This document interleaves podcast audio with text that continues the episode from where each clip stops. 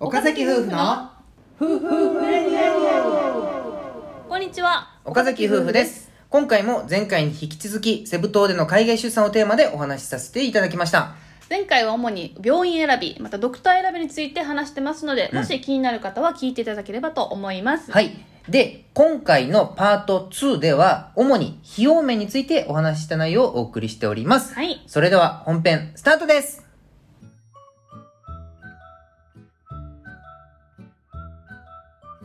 あのーまあ、ちょっと出たけどその費用というか値段の部分はどうなの値段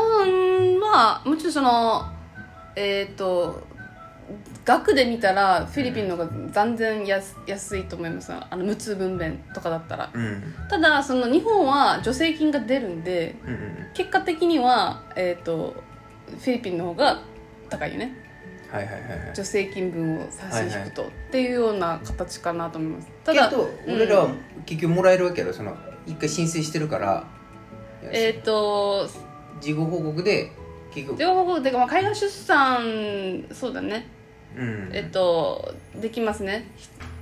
海外出産した方はう、ん後でまあ1年以内にだったら申請したらうん助成金をもらえるからまあだから結局お金に関してはそこまでどっちにしろ心配ない状態っていう感じってことだよねセブンだろうが日本だろうが助成金をもらえるから日本人としてはまあ、でも日本だったらもう差しその場で別にそのあー差そ差うか額だけ出せばいいだけだからそこがギャップあるってことだよ上ね限もあんまりないよねなな上限がなんていうのあんま高すぎることがないよね日本は高度もし何かあっても高度の医療助成金があるから、うんそういうので守られてるなとかってすごく思っただけどフィリピンでもし産んでもし何かあった場合はもう額に上限がないというか、なるほどなるほど、はい、とんでもないことになるってことだ可ね能性もあるいよねやでもそうだよねでそのまその結果から話すとえっ、ともともと僕らは15万ペソぐらいうんあので収まればいいなぐらいでう最ん初それぐらいで見てたねまあ10万ペソ以下ぐらいで見てたねあの無痛目指せ目指せって感じだ無ったよ痛ね分娩だだったらでとかでそので途中経過をもとにうんあのだから逆子なだ俺ら子供はギリギリなんか逆子やったりして直前であの戻ってとかそういうのもあって、うんその過程で逆子やったら帝王切開せなあかんなとかいろいろなんか考えて、帝王切開やったらえ結果10ん15万ぐらいえっと結果20万ペソ払い20ま万ペしソたかそっかそっかだからそれぐらい手術になったんだねそうそうだ手術になったらこんだけあってそうそうかつて手術 であの血が止まらないタイプの方とかいるとまた酸素で大変、もっとなんか輸血だからそのの輸ものと血かがどうだからそこが起きると、うんもう果てしなくいくらかか病院いくらかかんねんみたいなのそうはそうそうそうそう常に考えてたよねだからなんかその帝王切開やったらえっ、と20万ペソでみたいなそのまま生まれてくれたら10万ペソで収まるからよよろしくなみたいな、そうそうそうもちろん自然分娩無痛じゃなくて、えっと、自然分分娩娩やったらもっと安いまあもっと安い徐徐々にでもまあだから無痛で比べたらやっぱり全然日本と比べて安いけどうん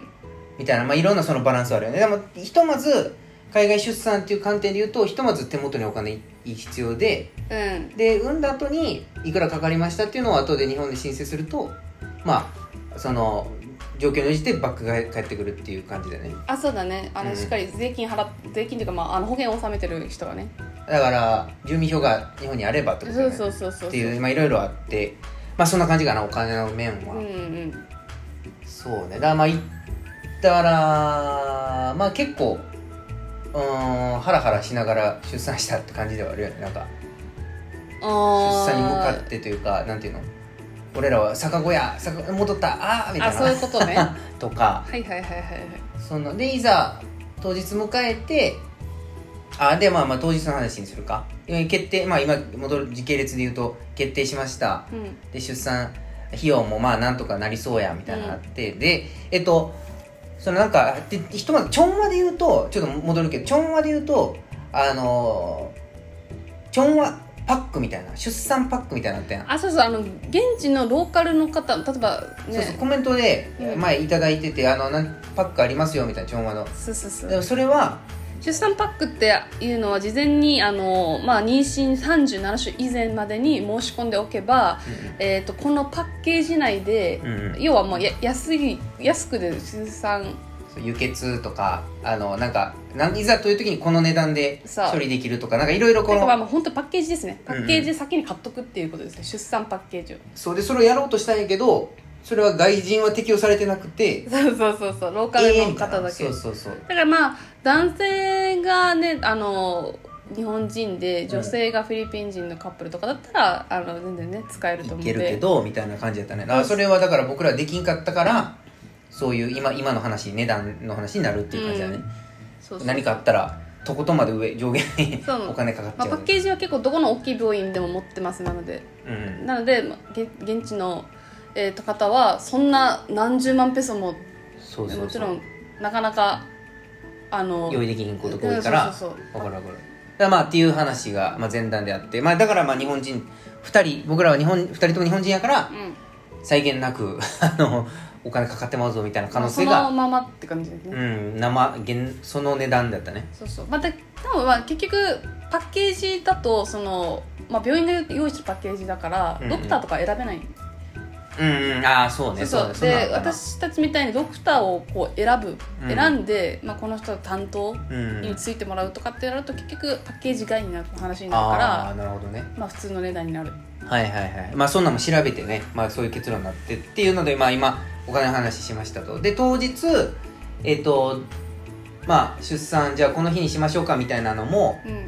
あ、予定の分娩予定分娩って言うんかな、予定分娩やったから、僕があのパタニティリーブで出産の休みがあるからはいはい1ヶ月ケアできる休みの日決めたからじゃあその日にしましょうみたいな僕僕僕の休みに合わせて出産日決まるみたいな話 そんなノリだったねなんか日本ってけあんまりそのできれば自然に持っていこうっていうあの感覚うんがなんか多分多めな印象なんだけども、はいはいはい結構こっちはなんか合理合理的なんて言 うんだろうね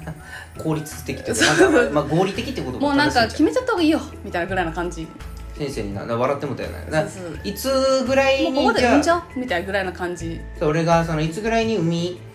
うん生まれそうですかねみたいなうーんでもまあ誘発剤打つからなみたいなうんテンションで言われてそうそうそうえでどいつがいいのって聞かれてそうそうそういやでも一応僕ここからパタニティリーブ1ヶ月休みもらえるんでみたいな、うんあそしたらこの日から生まれた方がよくないとか言って、うんそれにパタニティリーブが無駄になるじゃんみたいなぐらいの感 覚あそうですかみたいなえってことはこれ決定ですかみたいなあじゃあ3日にあの下の病分娩室来てねみたいなそうそうそう電話してくれたら私来るからみたいななんかそうそうそうええみたいなそういうちょっとねあのそういうギャップは感じたねすごかったよね日本は多分誘発打つとかって結構そのもう出産予定日よりもう伸びちゃった場合うんうんはそういうこともあるだからその誘けどわざわざ誘発できるだけだからそうそうナチュラルに産産んで母体の産もうっていう形コンディションを見ながら日付決める感じやけどこっちはこっち日付こっちももちろんあのあのそうも来ちろんね診してあの大体こんぐらいっていうの予想はつけるんですけどもちろんもちろんだから俺はでそもの、まあ私らは6つ選んでるわけやしぐらいの感じそうだねあっちはなもんうか大体この辺に来るしいいねなんかおもろかったねその辺は、こえのーみたい辺にな来るし、えーであのパタニティリーブ取ってるんでしょみたいな、うんだからもう多分こんぐらい内心して、まあ、何センチ空いてるんでもう子宮口がね、うんまあこ誘れは発剤打てばここまで OK でしょうね、うん、ここまで来てたら大体この日だったらいけるみたいな感じそぐうらいの、ね感じだったねノリでしたあれは笑っちゃったねいいのみたいなでまあその中でも日付が決まったワクワクとかう、んで俺が休みに入るワクワクともうすごいハッピーな時間がそうそうそう 仕事頑張ろうみたいになってでいざ当日迎えて「行ってらっしゃい」みたいなで誘発剤打って点滴みたいなやつかな誘発剤はない誘発剤多分タブレッだったんかななんか室外とかトもう打った